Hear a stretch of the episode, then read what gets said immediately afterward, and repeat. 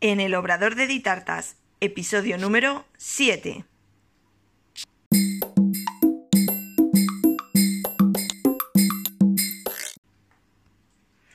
Hola, ¿qué tal? Bienvenida al podcast en el Obrador de Ditartas, donde hablaremos de repostería y conoceremos el día a día de un obrador.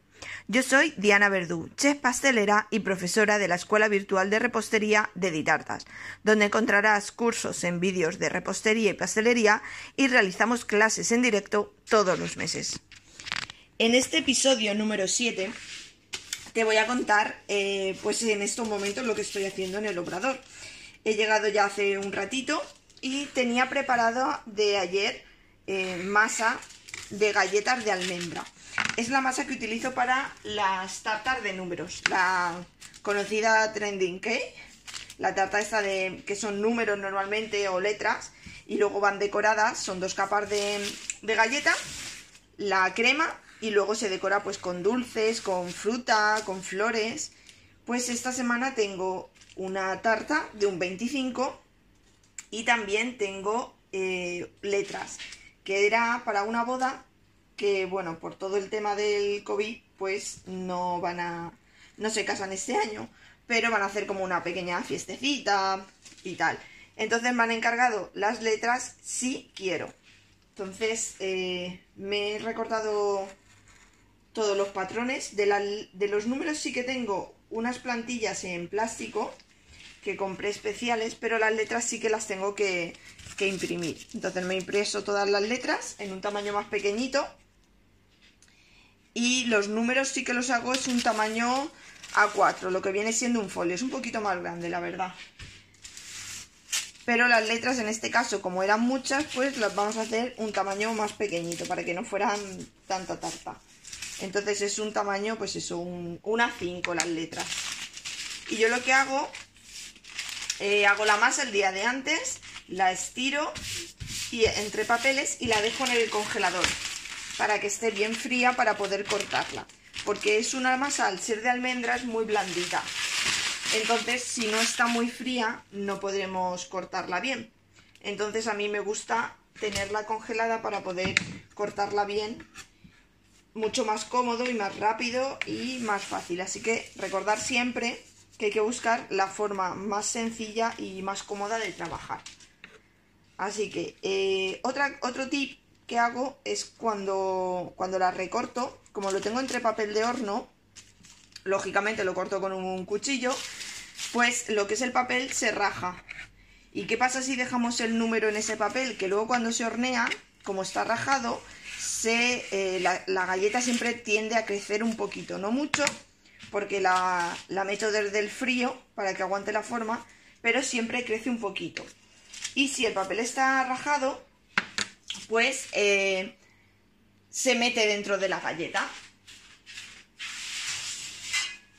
Entonces lo que hago es cortarla al revés y luego con otro papel de horno le doy la vuelta y ya lo tengo al derecho para hornearlo. Tengo que cortar dos cifras de cada, de cada número, dos placas y luego dos placas de cada letra para formar la palabra. Como sabéis, luego se pone eh, la parte de abajo de la galleta en la base, siempre sujetada con un poquito de crema. Luego se cubre todo con crema, se pone la segunda placa de galleta y se vuelve a cubrir todo con crema. Y por último, se decora. Y pues eso, normalmente yo lo decoro con chocolates, con galletas, le pongo, depende también si es para para a lo mejor para algún crío algo le pongo algo de chuches, lacasitos. Eh, en alguna vez, si es para alguna chica o si me lo piden, le pongo flores, pero las hago con fondant.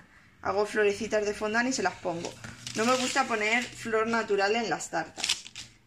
Aunque sé que hay flores comestibles, pero por, eh, por almacenaje y por logística y todo, mm, para mí no es viable porque uso solo de vez en cuando, entonces no puedo estar comprar un montón de flores que no te sirve, que tienen una caducidad muy corta para hacer solo una tarta. Tendría que, pues no, no me saldría rentable.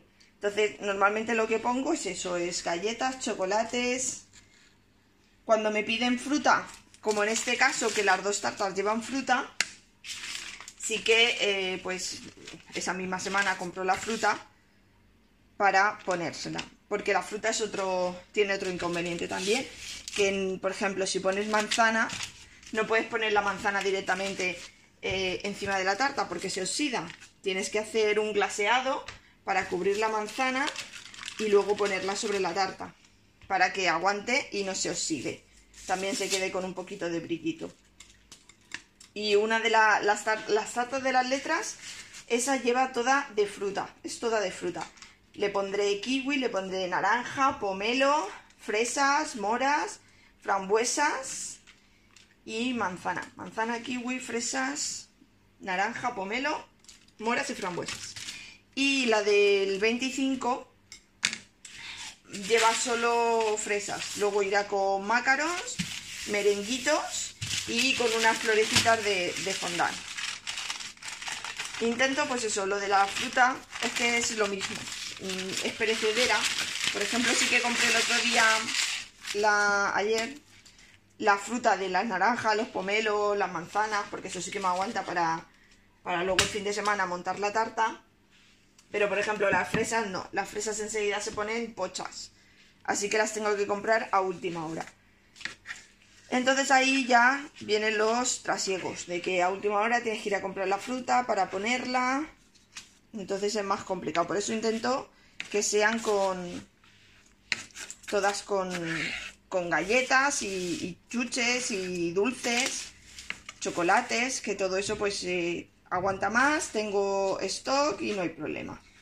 Claro, para poder hacerla con fruta y que te salga todo rentable, pues tendrías que hacer al fin de semana pues 5 o 6 tartas. Que compras la fruta y tienes para montar las varias tartas. Pero para una tarta de vez en cuando, pues es complicado. Pero bueno, si no lo pide el cliente, hay que hacerlo. Así que otra cosa de las que hago, yo por ejemplo mi horno es de aire. Entonces al ponerlo en el papel de horno, siempre recorto que el papel se quede pues a un dedo aproximadamente de la galleta.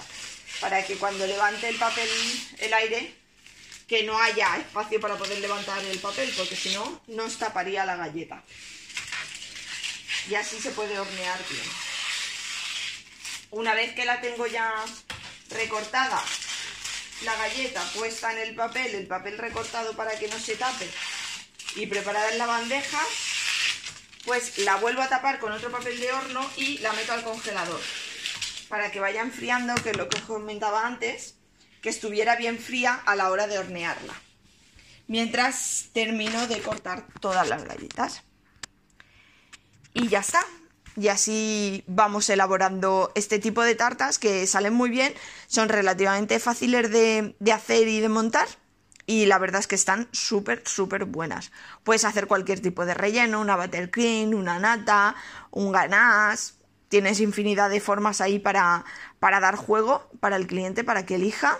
Y con las decoraciones igualmente también se puede jugar como quieras.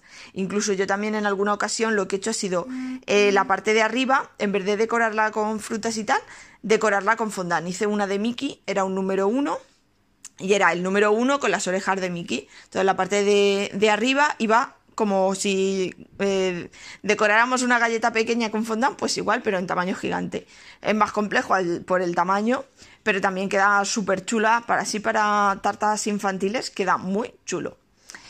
Y, y la verdad es que son unas tartas, pues eso, muy versátiles y se apañan muy bien tanto para cumpleaños infantiles, cumpleaños juveniles, cumpleaños más adultos. Así que, y para cualquier tipo de ocasión, es una tarta muy, muy buena. La verdad es que a mí me gusta mucho hacerla. Y nada, hasta aquí el episodio número 7 en el Obrador de Ditartas. Gracias por escucharme. Te invito a que te suscribas y me encantaría recibir una valoración o un me gusta. Así más personas de la que les guste la repostería podrán encontrar el podcast. Te espero en próximo día. Adiós.